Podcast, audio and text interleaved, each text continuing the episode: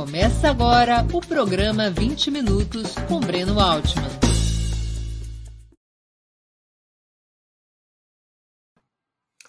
Bom dia. Hoje é 12 de abril de 2022. Está começando mais uma edição do programa 20 Minutos Análise. O tema: Por que a extrema-direita cresce na Europa? A passagem de Marine Le Pen ao segundo turno das eleições francesas ocupa a primeira linha dos noticiários. Líder do partido Reagrupamento Nacional, antiga Frente Nacional, a candidata da extrema-direita representa a chance concreta de ascensão ao governo em uma das principais sociedades capitalistas de uma força política estranha aos partidos da democracia liberal do pós-guerra. Le Pen representa o crescimento de uma corrente minoritária da política burguesa desde a derrota do nazifascismo nos campos de batalha em 1945. Essa extrema-direita, embora marginalizada, nunca deixou de existir. A partir dos anos 90, no entanto, eh, de forma desigual e irregular, vai conquistando certo protagonismo em países como a Itália e a França, depois se expandindo ao leste europeu e ao norte, especialmente na Alemanha. Mais recentemente, grupos extremistas também vieram a ganhar expressão em países de democracia liberal tardia, como Grécia, Espanha e Portugal, saídos de ditaduras apenas nos anos 70 do século passado. Essa expansão da ultradireita viria a ocorrer, em termos históricos, depois do colapso da União Soviética, em 1991, quando o neoliberalismo passa a ter mãos livres para avançar sobre direitos e salários das classes trabalhadoras nos países capitalistas centrais, especialmente na Europa. O nazifascismo, como muitos identificam esse heterogêneo condomínio de direita, se aproximaria do palco principal da política, portanto, quando o socialismo abandonava a cena e desapareciam como alternativas viáveis de poder os partidos da esquerda anticapitalista. A origem, a natureza e o papel dessa extrema direita europeia serão as questões que abordaremos na exposição de hoje. Antes de começarmos, quero pedir um pouquinho de paciência para o nosso imprescindível recado comercial. Opera Mundi é sustentada principalmente pelo apoio de seus leitores e espectadores. A sua contribuição financeira é decisiva para a nossa manutenção e desenvolvimento. Há cinco formas possíveis de contribuição. A primeira delas, você pode se tornar assinante solidário de Opera Mundi em nosso site, com uma colaboração mensal permanente. Basta acessar o endereço operamundi.com.br barra apoio. Eu vou repetir, operamundi.com.br barra apoio. Segunda forma de colaboração, você pode se tornar membro pagante de nosso canal no YouTube Basta clicar na opção Seja Membro em nosso canal nessa plataforma. Está diante dos seus olhos essa opção. Clique em Seja Membro e escolha um valor em nosso cardápio de opções. Terceira forma de contribuição. Durante a transmissão de nossos vídeos, você poderá contribuir com Super Chat ou Super Sticker. Normalmente, apenas as perguntas acompanhadas pelo Super Chat ou feitas por membros pagantes de nosso canal no YouTube são lidas e respondidas durante os programas ao vivo. Quarta forma de contribuição. Se você estiver assistindo o programa depois da sua transmissão, nossos programas gravados, portanto, poderá contribuir com a ferramenta Valeu, valeu demais, estipulando um valor de sua vontade e possibilidade. Quinta forma de contribuição. A qualquer momento, você poderá fazer um Pix para a conta de Opera Mundi, de qualquer valor que julgue adequado. Nossa chave nessa modalidade, nossa chave no Pix é apoie.operamundi.com.br. Vou repetir, apoie.operamundi.com.br. A nossa razão social é Última Instância Editorial Limitada. Além dessas cinco formas de colaboração, lembre-se sempre de dar like, de clicar no sininho e de compartilhar nossos programas com os amigos e nos grupos nos quais participa. São ações que aumentam nossa audiência e engajamento, ampliando também nossa receita publicitária, tanto no site quanto no YouTube. Vamos ao trabalho. O Ocidente europeu, desde a Segunda Guerra Mundial, foi liderado por partidos que defendiam a democracia liberal e a economia de mercado. Todos esses partidos integrados plenamente ao sistema imperialista fundado em 1945 sob a liderança dos Estados Unidos e debaixo da bandeira do anticomunismo. Era o período da Guerra Fria. Dividiam-se esses partidos, grosso modo, em dois braços de um mesmo corpo. A ala direita do sistema era representada pelos partidos conservadores, católicos e liberais. A ala esquerda pela social-democracia. Os dois ramos, os dois ramos revezaram-se desde 1945 no comando dos Estados nacionais europeus e às vezes até formavam coalizões entre si.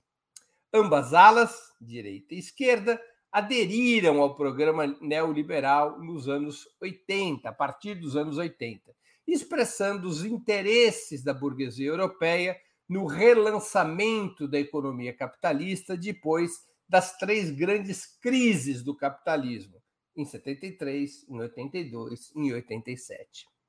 Os ritmos de adesão ao neoliberalismo foram variados, é verdade. A direita converteu-se mais rapidamente ao novo credo. Os sociais-democratas foram mais lentos e sofreram maiores dissidências.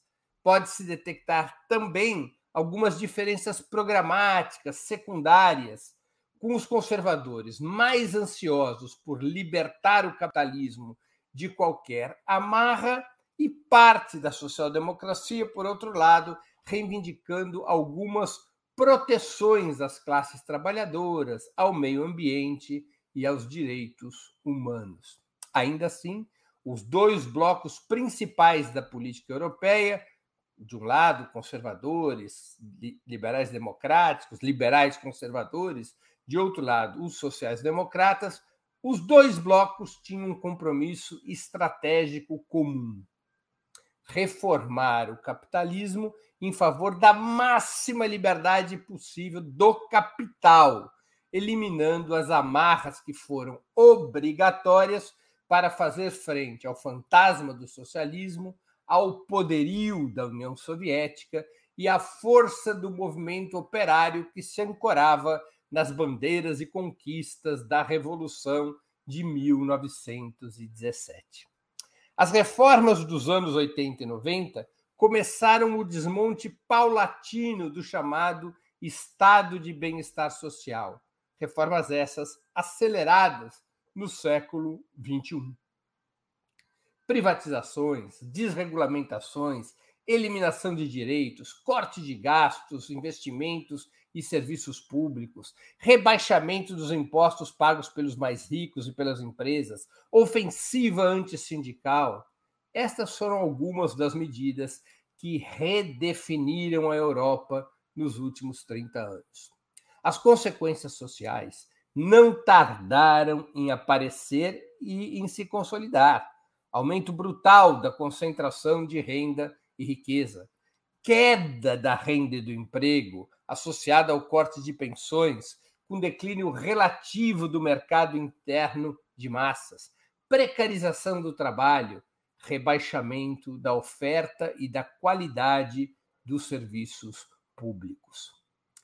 Pela primeira vez desde 1945, a partir dos anos 90, e mais notadamente já no século XXI, a roda da prosperidade deixava de girar os filhos das classes trabalhadoras não viveriam melhor do que seus pais. Ao contrário, as gerações seguintes teriam sempre uma vida pior do que a de seus ancestrais imediatos, ao contrário do que vinha acontecendo no pós-guerra. A taxa de lucro das grandes corporações se recuperava às custas do aumento na taxa de exploração e marginalização dos que viviam e vivem de seu próprio trabalho. Mesmo que os países europeus, em sua grande maioria, passassem a exibir percentuais raquíticos de evolução econômica, exprimidos por uma notável desindustrialização, os balanços dos monopólios tinham números cada vez mais gordos, alimentados também pela facilidade de exportação dos capitais europeus para o leste, onde o capitalismo fora restaurado a partir dos anos 90, e para outras nações periféricas. Esses capitais europeus sempre estavam em busca, e sempre estão em busca, de custos menores e, e não são detidos por qualquer tipo de barreira estatal à sua imigração. O fato é que na Europa a vida dos trabalhadores piorou muito, incluindo setores assalariados das camadas médias. Os partidos burgueses jamais poderiam ter permitido essa situação antes de 1991. Uma situação como esta dos últimos 30 anos poderia representar a emergência de uma situação revolucionária com o fortalecimento incontrolável dos partidos comunistas, da esquerda anticapitalista, do movimento operário e popular, dos sindicatos.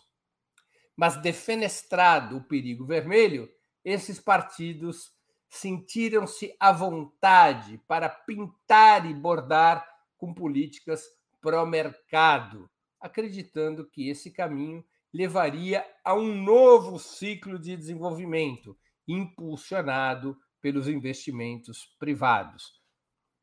Menores salários, menores direitos, menores impostos, mais privatizações, mais desregulamentação, igual a maior taxa de lucro, maior taxa de lucro, mais capital acumulado, maior interesse do capital em investir na economia. Esse era o ciclo pensado pelo neoliberalismo.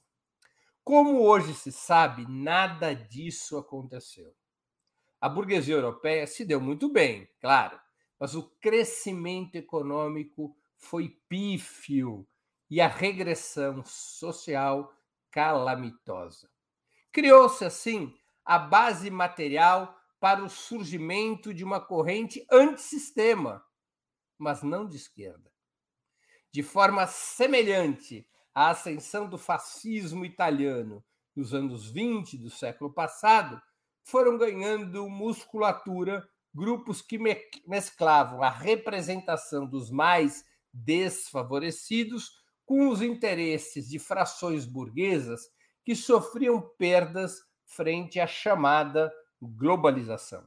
Essas organizações, esses grupos, ainda que relativamente adeptos do neoliberalismo, nunca tiveram uma visão crítica do neoliberalismo, essas organizações de extrema direita, no entanto, elas avançaram para um forte discurso nacionalista e protecionista.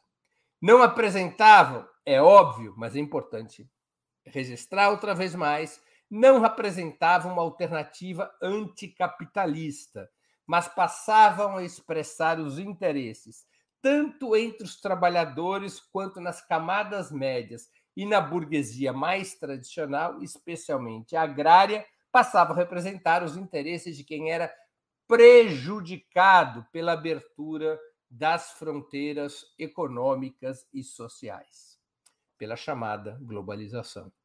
A Frente Nacional, vejam como o nome da organização o, nome, o primeiro nome da organização liderada por Marine Le Pen traz essa marca nacionalista. A Frente Nacional, precursora do reagrupamento eh, nacional, o atual partido de Marine Le Pen, é um caso exemplar dessa trajetória. Para os trabalhadores e os assalariados em geral, um discurso xenófobo e racista contra os imigrantes, responsabilizados por supostamente roubarem empregos e salários das famílias francesas, além de abarrotarem os serviços públicos e provocarem sua deterioração. Do ponto de vista cultural e religioso, uma narrativa de que a identidade cultural e católica da França estava sendo conspurcada. Não à toa, olha só, pessoal, o símbolo mor da Frente Nacional ao ser fundada era Joana d'Arc, uma heroína da Guerra dos 100, dos 100 Anos, travada entre ingleses e franceses, de origem camponesa e santificada pelo Vaticano. Era um símbolo que cruzava simultaneamente religião, origem agrária e nacionalismo francês. Para a pequena e média burguesia, o discurso da Frente Nacional, depois reagrupamento nacional, para esta pequena e média burguesia, particularmente a do campo, uma peroração sobre os riscos que sofria a agricultura francesa frente à desregulamentação comercial. Era a crítica de que o esforço da França para abrir mercados aos seus produtos industriais acabava tendo como contrapartida abrir o mercado francês para exportação de produtos agrícolas da América Latina da Ásia, da África e até mesmo de outros países da própria Europa, levando prejuízos a esta pequena e média burguesia agrária. Lembremos que a estrutura agrária francesa não é a de latifúndios, é de pequenas e médias propriedades, o que faz com que a França tenha um número bastante importante de pequenos e médio, médios burgueses agrícolas, que têm um peso relativamente uh, forte na política francesa. Tradicionalista, conservador e fundamentalista, montada no cavalo do nacionalismo e da xenofobia, essa extrema-direita não nasceu na Europa nos salões da alta burguesia, mas na fusão entre o ressentimento de setores das classes trabalhadoras e o temor pela sobrevivência dos pequenos burgueses. Nasceu nos andares de baixo, é fato, mas veio subindo. A grande burguesia, em geral, continuava preferindo partidos limpinhos e bem cheirosos, aqueles partidos que iam do liberalismo democrático à social-democracia. Mas essa grande burguesia também começou a temer a, o risco de perder o controle do Estado a qualquer momento para aquela ala, a extrema-direita, que poderia desnudar a democracia liberal, demonstrar o seu real caráter de classe e deteriorar os termos da hegemonia do pós-guerra. Mas era visível, no entanto, que os velhos partidos burgueses, a direita e a esquerda, perdiam influência junto aos setores entre os quais crescia a extrema-direita. O movimento a seguir por esses partidos burgueses tradicionais era previsível. Com o sistema político já em crise e desagregação, decorrência da desidratação social das legendas tradicionais após duas ou três décadas de neoliberalismo, o comando emitido pelas agências políticas do capital foi de deslocamento à direita de todo o sistema, absorvendo determinadas pautas dos grupos extremistas, como a xenofobia e o protecionismo. Ao mesmo tempo em que se moviam à direita, recalchutando o neoliberalismo através do amálgama com uma dose controlada de nacionalismo, os velhos partidos burgueses, ainda que reduzindo fortemente a distância programática que os separava da extrema-direita, esses partidos burgueses continuaram a ter, na maioria das vezes, um discurso de confrontação contra essa corrente, contra a extrema-direita, para impedir que ela tomasse o seu espaço. Um velho truque, sempre exercido pela burguesia europeia no pós-guerra exacerbar as piores características dos grupos extremistas e o perigo de que esses grupos extremistas pudessem chegar ao governo para amedrontar e pressionar os eleitores mais à esquerda, de tal forma que, pela lógica do mal menor, esses eleitores mais à esquerda aceitassem se colocar a serviço das correntes liberais e conservadoras em nome do combate ao fascismo.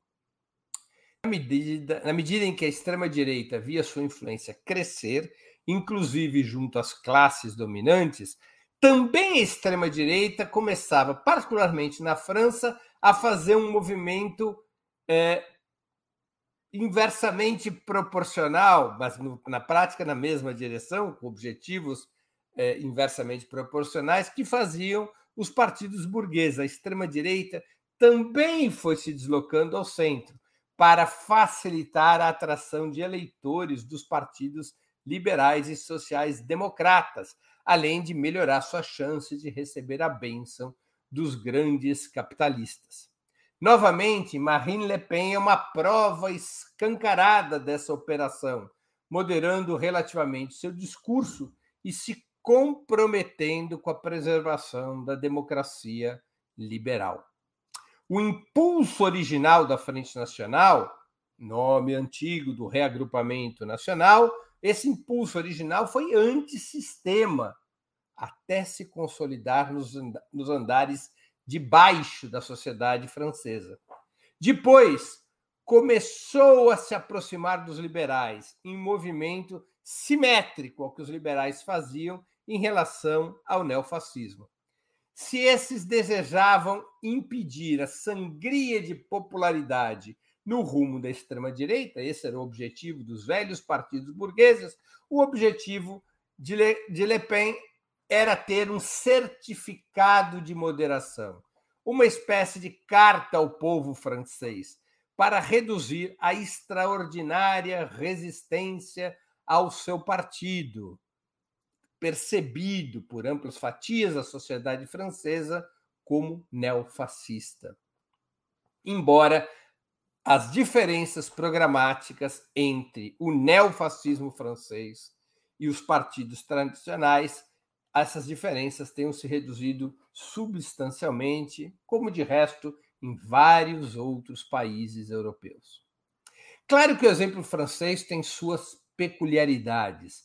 Nem todos os grupos de extrema-direita na Europa operaram a mesma trajetória de Le Pen.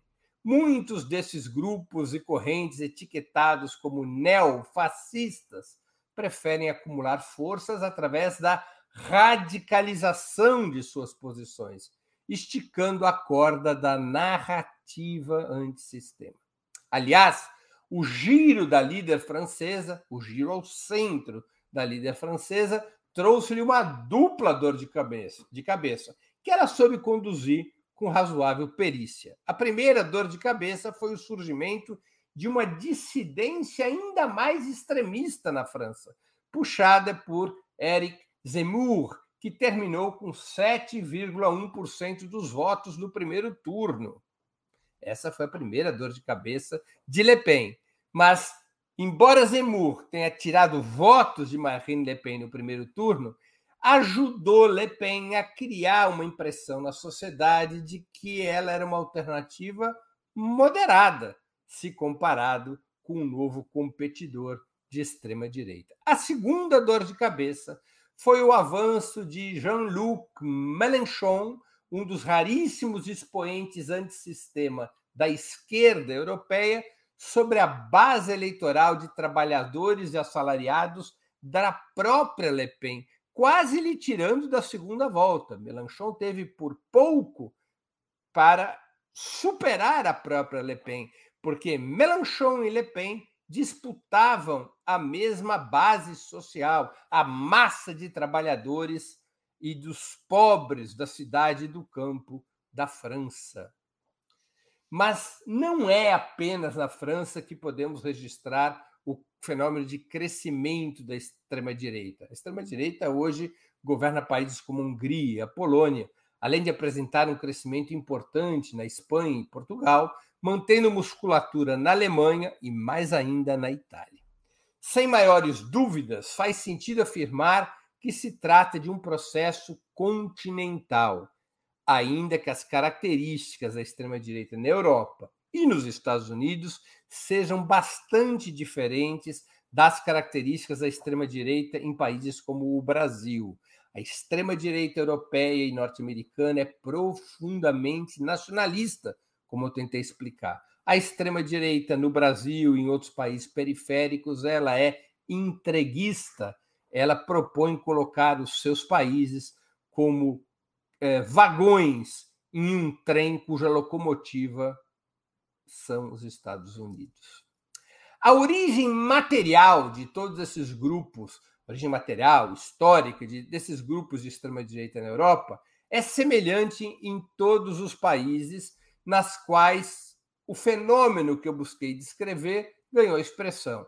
A deterioração social após 30 anos de neoliberalismo, com o repasse de um fardo insuportável a setores das classes trabalhadoras, dos setores médios e até de frações subalternas da burguesia. Essa é a base material na qual surge a extrema-direita. É uma base material semelhante a que no passado usufruiu a esquerda anticapitalista, a deterioração social. O principal elemento político desses grupos de extrema-direita é comum às experiências citadas diante, na, diante da inexistência de uma esquerda anticapitalista de massas, a extrema-direita teve e tem a pista livre para capitalizar o sentimento antissistema e a crise dos partidos burgueses tradicionais, dos conservadores aos sociais-democratas. A natureza desses grupos de extrema-direita apresenta igualmente destacadas similitudes. Sua resposta ao neoliberalismo está no nacionalismo, na xenofobia e no conservadorismo religioso, além de mensagens antidemocráticas. A extrema-direita não é contra o neoliberalismo, mas propõe uma reforma nacionalista neste modelo de desenvolvimento econômico, com fortes tinturas protecionistas e xenófobas, recorrendo para a mobilização da sua base social, tanto a elementos de racismo quanto a elementos de conservadorismo religioso, além de mensagens antidemocráticas que todo o tempo, que a todo o tempo buscam acusar o atual sistema político democrático liberal, que buscam acusar os grandes partidos, os tradicionais partidos da burguesia, como os responsáveis pela situação em que as classes trabalhadoras chegaram na Europa. Uma pergunta interessante tem que ser respondida sobre a natureza da extrema-direita europeia. Esses grupos são propriamente fascistas? É uma pergunta interessante. Certamente, muito da sua cultura política tem a ver com fascismo, em especial a xenofobia e o racismo. Mas será que cumprem a mesma função histórica? Se colocarmos de lado a justificada rejeição a esses grupos, o que nos legitima a chamá-los dos piores nomes possíveis, e um dos piores nomes possíveis é fascismo, creio que há muitas dúvidas, deve haver muitas dúvidas a respeito dessa classificação.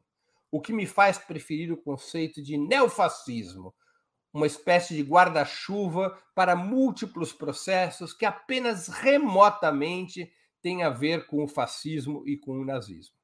Lembremos que o fascismo e o nazismo claramente propunham a mudança do regime político a ruptura com a democracia liberal e a construção de um Estado corporativo que eliminasse à força todos os espaços da luta de classes, na definição de, clássica de Georg Dimitrov, Togliatti e outros dirigentes comunistas, o fascismo, o nazismo, o nazifascismo não era outra coisa que não a ditadura aberta e terrorista do grande capital financeiro.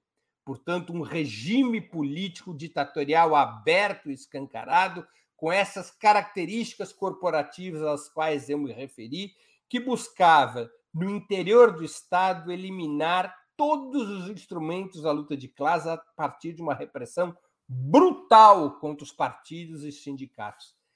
A exceção de alguns grupos do leste europeu, entre os quais, ironicamente, se destaca a extrema-direita ucraniana, protagonista no golpe de Estado de 2014, nenhum dos partidos neofascistas mais relevantes tem como programa enterrar a democracia liberal, ainda que proponham reformá-la para concentrar o máximo de poder que conseguirem, impondo a todas as classes e partidos a saída bonapartista que representam, buscando a reorganização de cada capitalismo nacional fora da globalização. Portanto, esses grupos de extrema-direita, ao contrário do fascismo e do nazismo, não apresentam, ao menos por hora, não apresentam como objetivo a mudança do regime político. Eles testam os limites da democracia liberal.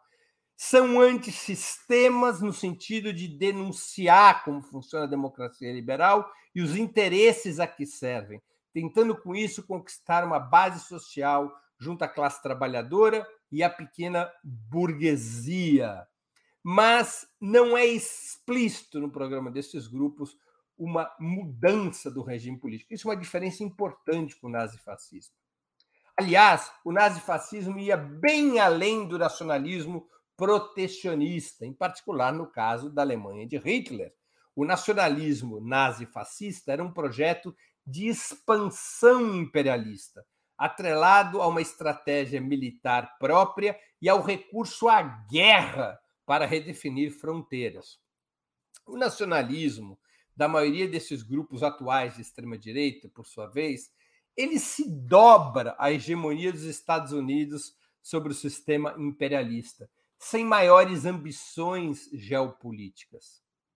É um nacionalismo de proteção, não um nacionalismo que antecipe ou desenhe uma estratégia imperialista.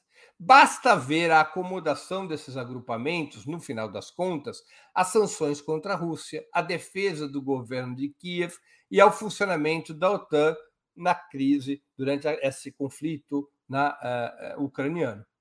É muito claro que esses grupos todos, que pareciam ter uma proximidade maior com a Rússia, incluindo Orbán Hungria, uh, o Le Pen na França, entre outros grupos, como todos esses grupos deram seu aval às sanções norte-americanas e europeias contra uh, a Rússia, mantiveram-se leais e solidárias às decisões, esses grupos mantiveram-se leais e solidários às decisões da OTAN, uh, enfim, não abriram qualquer tipo de dissidência com a orientação emanada da Casa Branca. Claro que há diferenças de abordagem, aliás, há diferenças de abordagem mesmo entre grupos de extrema-direita. O húngaro Viktor Orbán, por exemplo, é mais amistoso com Moscou do que o presidente polonês uh, uh, Andrzej Duda. Não há, porém, nenhuma evidência substanciosa de que a extrema-direita europeia deseja abrir qualquer contencioso mais sério com a Casa Branca, muito menos romper com o sistema imperialista tutelado pelos Estados Unidos. Por fim, teríamos que analisar o comportamento da esquerda europeia frente ao crescimento da extrema-direita. Não é razoável pensar que o neofascismo possa ser derrotado sem a superação do neoliberalismo, cuja dinâmica orgânica, como tentei demonstrar, é que alimenta a extrema-direita. Lutar de forma consequente contra o neoliberalismo, por outro lado, exige a recriação de uma esquerda anticapitalista, antiimperialista e anticolonial de massas. Por ora, são raros os núcleos políticos que apontam nessa direção. O único que tem efetivo protagonismo é o liderado por Jean-Luc Mélenchon, com suas virtudes e contradições. Mas o chão está se movendo sob nossos pés. A história voltou a se acelerar nos últimos anos. Vamos ver o que, que nos espera nas próximas esquinas. Muito obrigado pela atenção. Antes de continuarmos, eh, aproveito para pedir novamente que vocês contribuam financeiramente com Opera Mundi. Lembrem-se, há cinco formas de fazê-lo. A primeira é a assinatura solidária em nosso site, operamundi.com.br barra apoio, vou repetir, operamundi.com.br barra apoio. A segunda é se tornando membro pagante de nosso canal no YouTube. A terceira é contribuindo agora mesmo com o Super Chat ou Super Sticker. A quarta é o Valeu, valeu demais, uh, que funciona como Super Chat, mas quando você estiver assistindo nossos vídeos gravados. A quinta é através do Pix. Nossa chave é apoie.operamundi.com.br. Vou repetir, apoie.operamundi.com.br é nossa chave no Pix. Nossa razão social é última instância editorial limitada. Quero também informar que estamos com uma promoção especial para quem fizer uma assinatura anual de Opera Mundi ou uma assinatura mensal com valor mínimo de 48 reais. Os novos assinantes receberão um dos famosos e charmosos bonés do Movimento dos Trabalhadores Sem Terra, o MST. A gente está comprando o boné diretamente do movimento, ou seja, um boné legítimo do MST. Assinatura solidária para poder obter esse brinde, para obter o boné do MST, pode ser feita no endereço operamundi.com.br barra apoio. Repito, operamundi.com.br barra apoio. Eu queria, antes de passar as perguntas, também é, indicar a vocês que leiam a cobertura de Opera Mundi sobre as eleições francesas. Vocês podem ir no nosso site, operamundi.com.br. Lá tem uma ampla cobertura das eleições, com a, os gráficos das votações região por região, com análises, com o perfil dos candidatos, dos debates entre as forças de direita e as forças de esquerda, enfim, uma ampla cobertura sobre o processo eleitoral francês, muito importante na discussão de hoje sobre a extrema europeia, você pode encontrar no site de Opera Mundi. A nossa redação fez um trabalho de muita qualidade, com muita, muita preocupação com os dados para oferecer a todos os nossos leitores e espectadores. Vamos então às perguntas. O Wilton Santos, que contribuiu com o Superchat, ele pergunta: Os jovens votam em peso na esquerda, mas os mais velhos é que decidem. O aumento da população idosa na Europa tem a ver com a guinada à direita? Uh, Wilton, em certa medida a resposta é sim, mas eu não acho que seja um fator preponderante, porque nós podemos ver no perfil do eleitorado de extrema-direita um predomínio de jovens. Há muitos jovens da classe trabalhadora que votam na extrema-direita, que estão rebelados contra o que representa o neoliberalismo, que estão em confronto com o que representam esses 30 anos de desmonte do estado de bem-estar, que nunca viram, na verdade, nunca viveram, na verdade, nesse estado de bem-estar, porque já nasceram durante o seu desmonte. Tanto a extrema-direita atrai eleitores jovens, quanto Melanchon, até porque a extrema-direita e Melanchon, em grande medida, disputam uma base social semelhante. O voto dos mais velhos ele tende a se dirigir aos partidos burgueses tradicionais, aos partidos burgueses mais conservadores e tradicionais, como no caso da França, é, é, é votar no, no Macron, ou votar em outras legendas de candidatos que representam o conservadorismo, o neoliberalismo. Tá? A extrema-direita se alimenta do voto jovem, tal como, no caso específico francês, o Mélenchon. É, o Francisco Cisney, que também contribui com o Superchat, ele pergunta: Le Pen é mais, menos nociva, pois é mais tosca? Olha, é, Francisco, eu diria o seguinte: não sei se ela é menos ou mais nociva, também não sei se ela é mais tosca do que o Macron. É, eles se aproximaram muito. A, a distância hoje entre é, Macron e Le Pen é bem menor do que em 2017, e mesmo em 2017 já era uma distância pequena. Em termos de política econômica, que no final das contas é o que mais importa, eles possuem muita identidade. Veja que um dos itens defendidos por Marine Le Pen em termos de política econômica é aumentar a idade mínima para aposentadoria de 62 para 65 anos. Isso faz parte da família de reformas liberais propostos pelo Macron. Né? O que difere a Marine Le Pen do Macron é o nacionalismo. É a adoção de medidas protecionistas que vão desde medidas de potencial é, racismo, que são medidas anti-imigrantes, embora Marine Le Pen tenha moderado muito seu discurso a esse respeito, a medidas de proteção da economia europeia, por exemplo, estabelecendo uma série de rigores meioambientais para a importação de produtos agrícolas de países é, que são considerados como inimigos do meio ambiente, como é o caso do Brasil. A Marine Le Pen é uma super ecologista, entre muitas aspas, hoje, como o Macron. Né? O Macron ele veio se deslocando para um programa semelhante ao da Marine Le Pen, exatamente porque estava perdendo a base social nas classes trabalhadoras uh, e nas camadas médias. Vocês estão lembrados daquela rebelião dos coletes amarelos? Isso foi um sinal de alerta para o Macron. Isso significou, na prática, uma ruptura da pequena, da pequena burguesia francesa, particularmente a pequena burguesia do interior, contra o macronismo. E essa pequena burguesia campestre, interiorana, ela começou a ser conquistada pela extrema-direita. E o Melanchon fez um movimento para disputar essa pequena burguesia interiorana, com um relativo sucesso. O Melanchon teve uma votação superior agora do que teve em 17, embora novamente tenha ficado fora do segundo turno. Né? Eu não sei, é, do ponto de vista dos franceses, Le Pen significa um risco de um Estado mais autoritário. Isso não se pode negar.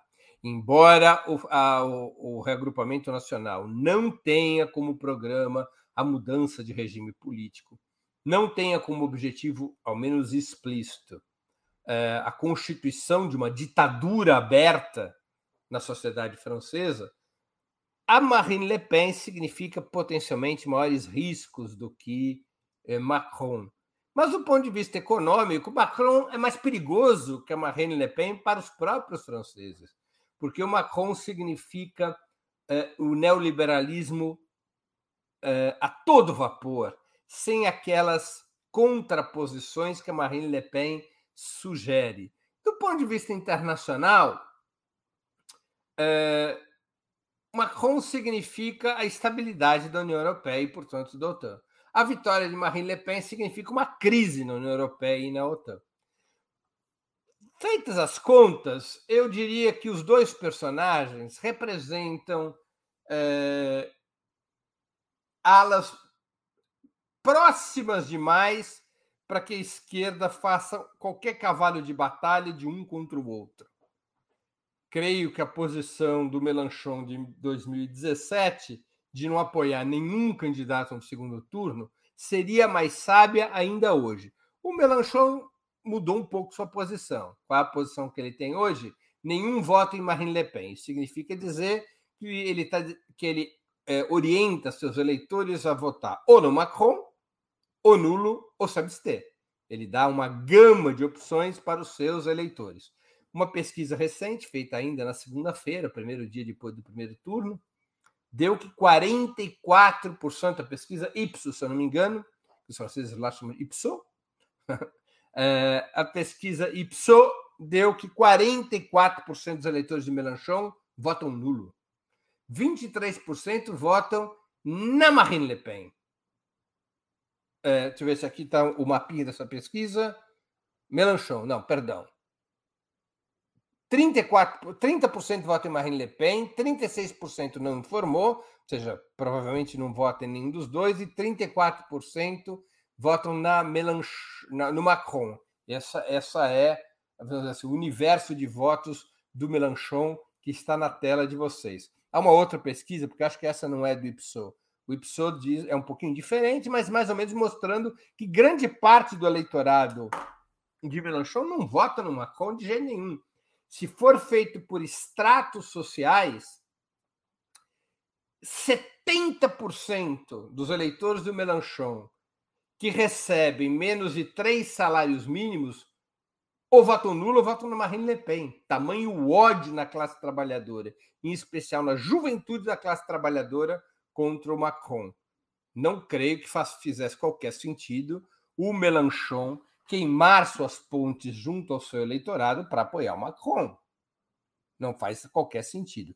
Lembremos que em 2017 o Melanchon organizou um referendo no seu, na sua coalizão, sua coalizão é, da, do France Insubmise, e 65% dos consultados disseram preferir o voto nulo. E, e não apoiou nem Macron, nem Le Pen. Provavelmente, se fizesse uma consulta agora, ao que indicam as pesquisas, obteria o mesmo resultado. Ou seja, uma orientação, um desejo das bases de Mélenchon de que ele não apoie nenhum dos dois. Que ambos significam uma continuidade, essa é a palavra certa, uma continuidade das ações predadoras do capital contra a classe trabalhadora francesa, contra os seus direitos sociais, contra os seus direitos civis, contra os direitos dos imigrantes e contra a própria democracia. Macron não é nenhuma Brastemp, basta ver o índice de repressão, a violência da repressão macronista contra as manifestações populares e sindicais na França. Basta ver o comportamento do o comportamento racista e xenófobo do aparato policial francês. Macron não é um democrata contra neofascista Le Pen. Macron e Le Pen poderíamos dizer que são quase farinha do mesmo saco. E por isso não vale a pena, penso eu, para a esquerda francesa, aqui falo de Jean-Luc Mélenchon e seus seguidores, não me parece que vale a pena para a esquerda francesa é, comprometer a sua identidade, comprometer sua relação com o eleitorado, apoiando alguém como Macron, que não representa lá muita diferença em relação a Le Pen. O Cadu Lacerda pergunta, ele também contribuiu com o Super Chat. O Cadu sempre contribui. Eu quero fazer um agradecimento especial ao Cadu. Ele é um dos mais frequentes espectadores e contribuintes do nosso sistema. Pergunta o Cadu: por que os jovens que em 68 estavam na esquerda, eh, em 68 viraram para, viraram para a direita em nossos tempos? Onde falhou sua formação? Olha, é, Cadu, eu não sei se é um problema de formação. Eu acho que tem vários problemas que confluem né, para explicar isso. Primeiro, temos que nos lembrar que em 68 nós estávamos no ápice daquilo que acabaria por ser a última onda revolucionária do século XX, que se concluiria eh, nos anos 70 com a Revolução dos Cravos em Portugal, com a vitória do Vietnã sobre os Estados Unidos e a reunificação do país em 75, eh, com a derrubada da ditadura dos coronéis na Grécia, com o fim da ditadura na Espanha, com a Revolução Islâmica no Irã em 79, com a Revolução Nicaragüense de 79. Então, é um, era um período revolucionário entre a Revolução Cubana, de 59, até a Revolução Nicaragüense de 79, um longo período revolucionário.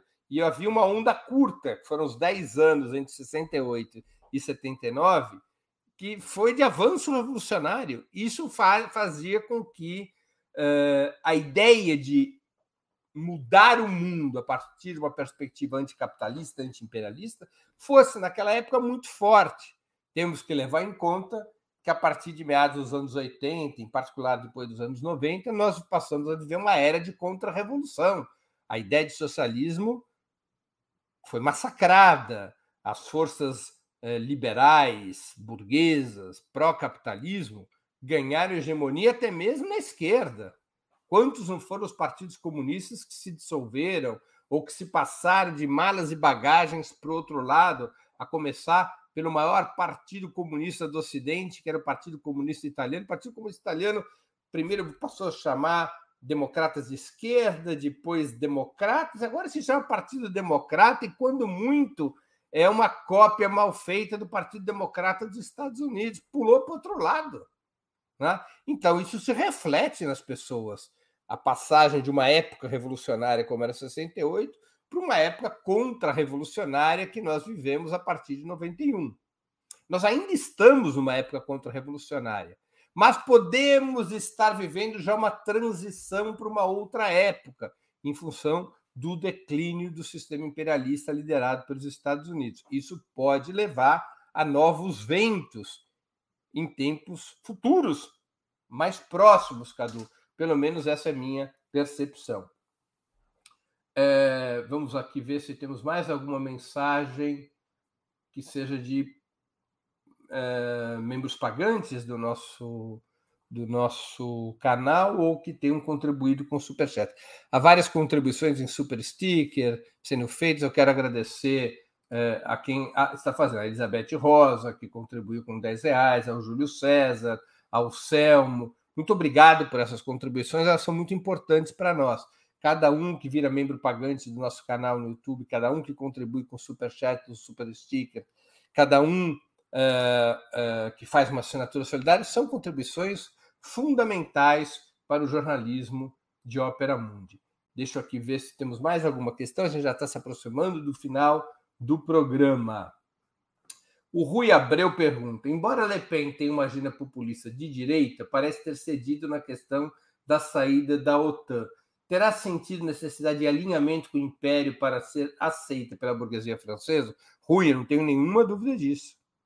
A Marine Le Pen já está fazendo seu aggiornamento, como dizem os italianos, ou seja, ela já está transitando de uma posição de extrema direita, depois de consolidar sua base social, para uma posição na qual ela possa ocupar o vácuo deixado pela crise dos partidos burgueses tradicionais. O PS virou pó e os velhos partidos da direita francesa, seja o golismo, seja a direita republicana, esses partidos também estão desmilinguidos.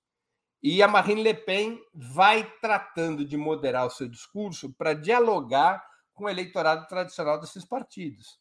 E ela vai assumindo com a burguesia francesa e europeia compromissos no âmbito da União Europeia e no âmbito da OTAN. Como eu disse, o nacionalismo da extrema-direita atual não é do tipo nazi-fascista, não é a, a, uma identidade precursora de uma estratégia imperialista. É um nacionalismo protecionista que se subordina voluntariamente à hegemonia dos Estados Unidos sobre o sistema imperialista mundial. Uma outra pergunta é Davi Vilela. Davi Vilela, a esquerda carece de novas teorias?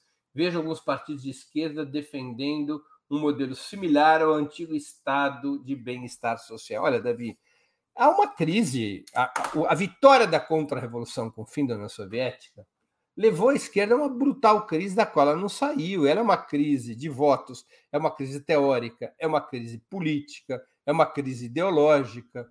A esquerda europeia foi dizimada literalmente dizimada, o que não aconteceu com a esquerda latino-americana. Mas a esquerda europeia foi dizimada. O que é a esquerda europeia hoje? A gente pode chamar a social-democracia de esquerda? Devolvo a pergunta. Eu creio que não.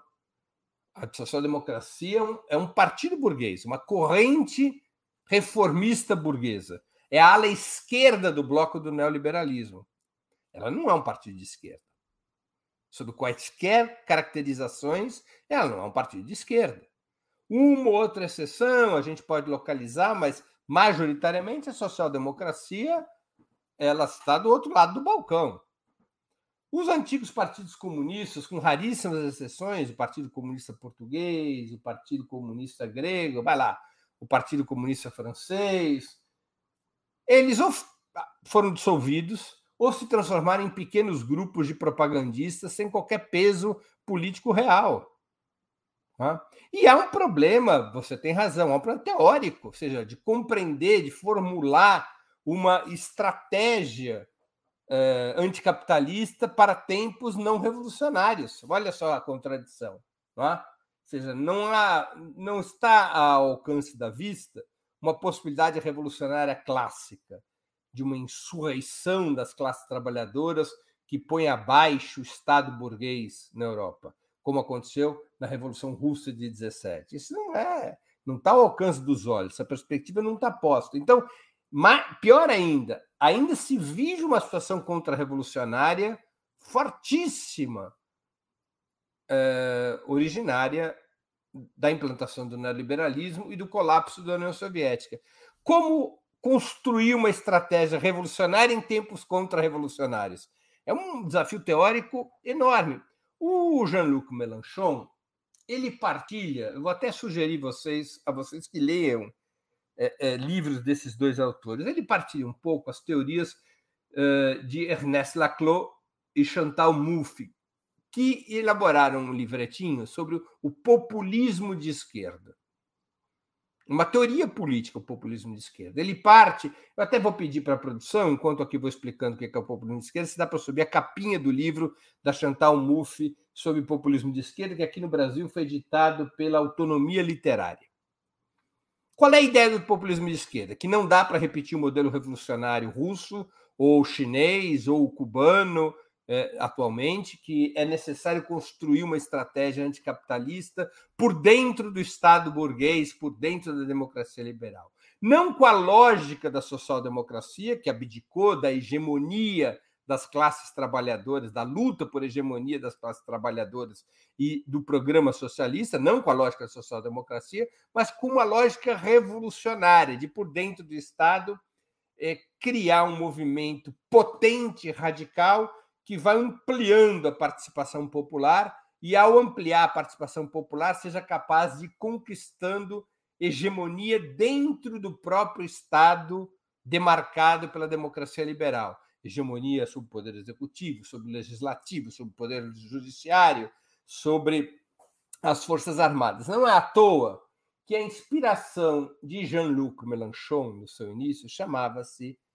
Hugo Chávez Frias era experiência venezuelana, sempre referida pela Chantal Mouffe, essa autora, junto com Ernest Laclau, uh, da teoria sobre o populismo de esquerda. Então, é uma tentativa teórica, está aqui, ó, por um populismo de esquerda, uh, da Chantal Mouffe, editado pela Autonomia Literária. É um livrinho muito interessante, muito interessante. Não precisa concordar com ele, mas é importante ler porque é um esforço teórico de construir uma estratégia que não é nem a capitulação da social-democracia, nem uh, a perspectiva insurreicionalista do século XX.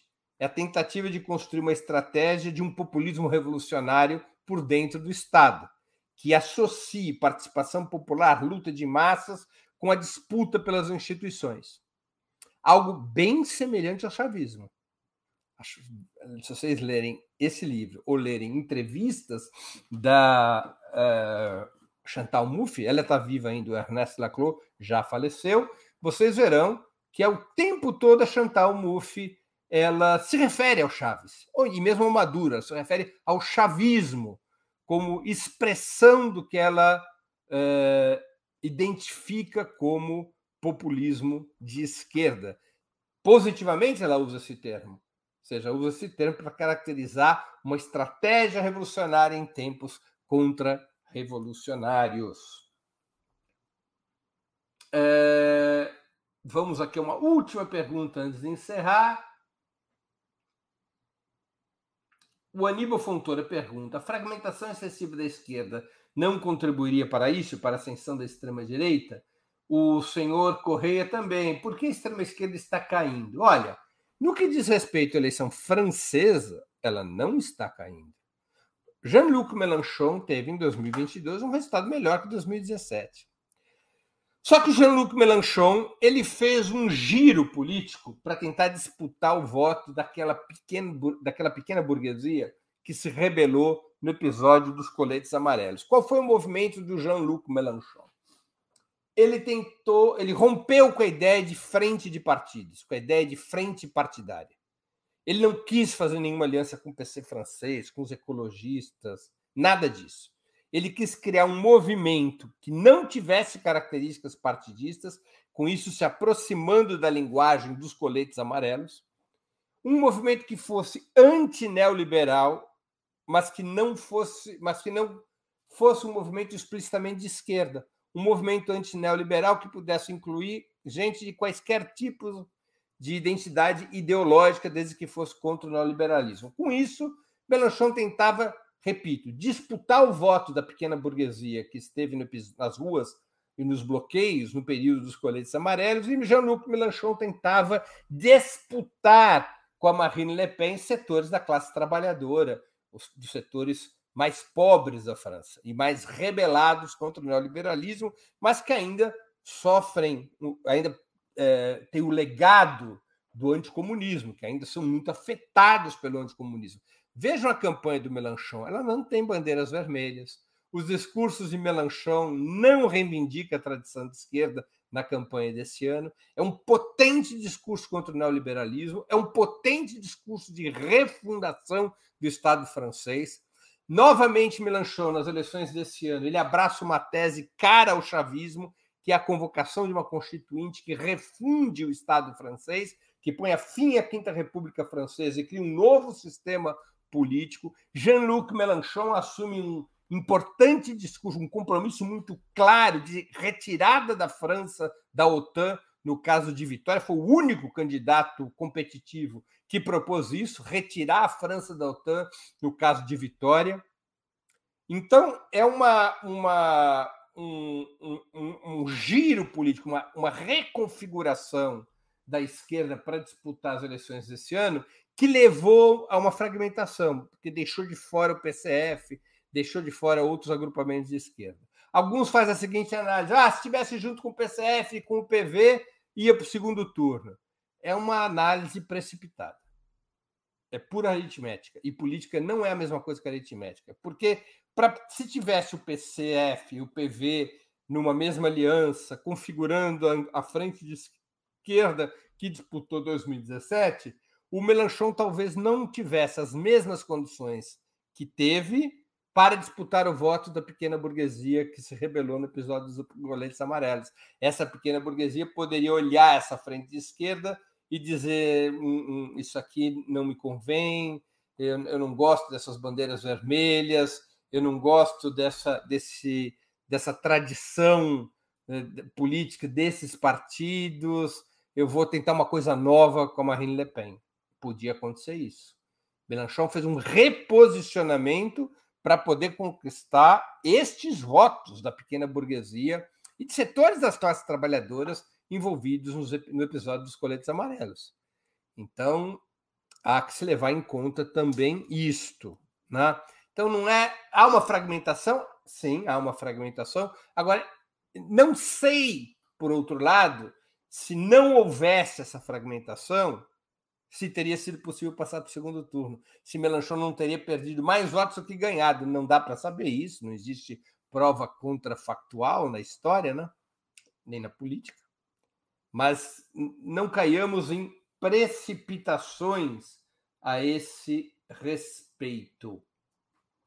Pessoal, com isso eu concluo o programa de hoje. A gente já passou de uma hora de duração. Eu recomendo fortemente que vocês leiam a cobertura de Ópera Mundi sobre as eleições francesas, tanto o que ocorreu em primeiro turno, quanto a cobertura até o segundo turno, que será disputado em 24 de abril. Esse é um tema muito importante, a evolução da extrema-direita, é, é, algo que nós temos que acompanhar aqui no Brasil, e essa cobertura do Opera Mundi ela é muito importante para que a gente possa ter informações a esse respeito.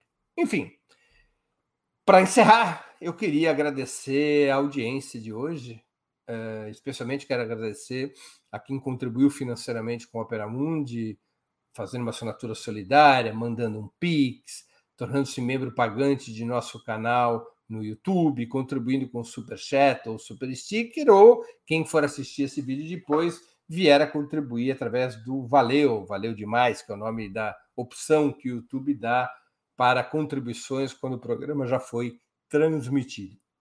Vocês sabem que sem a ajuda de vocês, nosso trabalho não seria possível e não faria sentido. Um grande abraço a todos e a todas. Para assistir novamente esse programa e a outras edições dos programas 20 Minutos, se inscreva no canal do Opera Mundi no YouTube. Curta e compartilhe nossos vídeos, deixe seus comentários. O jornalismo de Ópera Mundi é mantido com o seu apoio. Faça uma assinatura solidária em www.operamundi.com.br. Com um pequeno valor mensal, você nos ajuda no desenvolvimento de um jornalismo independente e de qualidade. Obrigado pela audiência e até a próxima.